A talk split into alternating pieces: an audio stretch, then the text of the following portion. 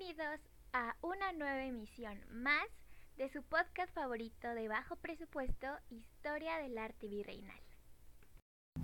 Hoy vamos a hablar sobre el teatro prehispánico, que no es como nosotros lo conocemos en este momento.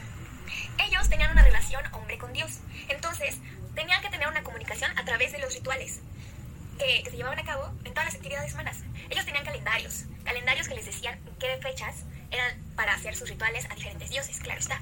Pero nosotros nos vamos a concentrar en esta onda del espacio escénico y lo que querían dar a conocer con esto.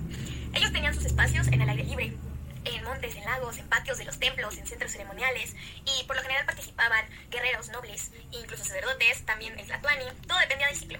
Y anudado a esto, el espectáculo tenía canto y danza, se caracterizaban las personas de los dioses o de la naturaleza por medio de disfraces, maquillaje, accesorios. O sea, para representar un buen dios tenías que tener de animal que se transformaban en tigres, en coyotes, en águilas, en serpientes, en pájaros, en plantas, en flores, en todo esto. Y pues la evolución de esta fiesta se asemeja a un espectáculo teatral, donde las acciones van graduando intensamente y creciendo y así lleva a los actores y a los espectadores un punto climático. Entonces vamos a poner un ejemplo chiquito que es la fiesta de Tlaloc.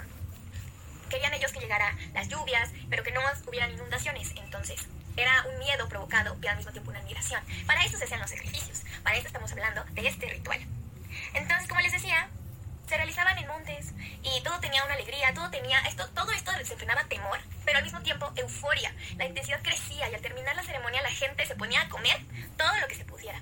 Las reuniones rituales eran para rescatar una fuerza catártica que libera a los actores. A los espectadores les debe dar angustia del deber que tienen con los dioses y así mantener el orden. Los sacrificios de los cautivos u otros pobladores hacía que creciera el prestigio y el orgullo de los mexicas, causando terror, o de cualquier otra cultura, el terror y la sumisión de los estados sociales. Entonces, ellos querían transmitir que los que están arriba son los que hablan con los dioses y los que están abajo son los que tienen que ser sacrificados. Bueno, de comienzo, la acción principal de las fiestas es como una lucha, revistiendo con ellos los sentimientos de fuerza y valor. Por tratarse de un medio de comunicación con las deidades, el ritual tiene el propósito de influir en las voluntades de los dioses, para favorecer a los humanos que poseen expresión rígida de una responsabilidad de un código.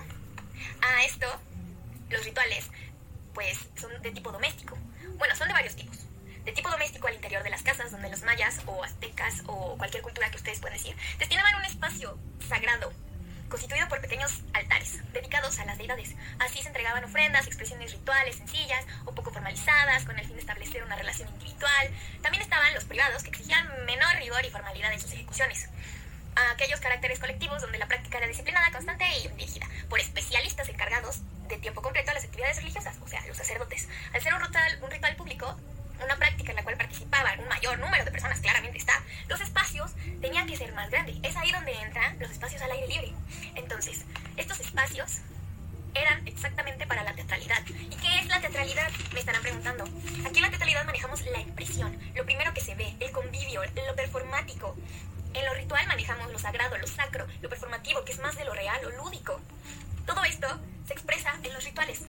Y entonces con todo esto llegamos al final con las conclusiones de que este ritual sacro era más allá de lo que el teatro es en este momento. Entonces yo creo que es algo que tenemos que seguir estudiando. Nos vemos la próxima emisión, que seguramente jamás llegará, pero imaginemos que sí. Hasta la próxima. Y para despedirnos, les dejo una canción de Bad Bunny para que vean que en este podcast somos un poco más modernos. Eh, esto aquí no termina, fuimos a la noche.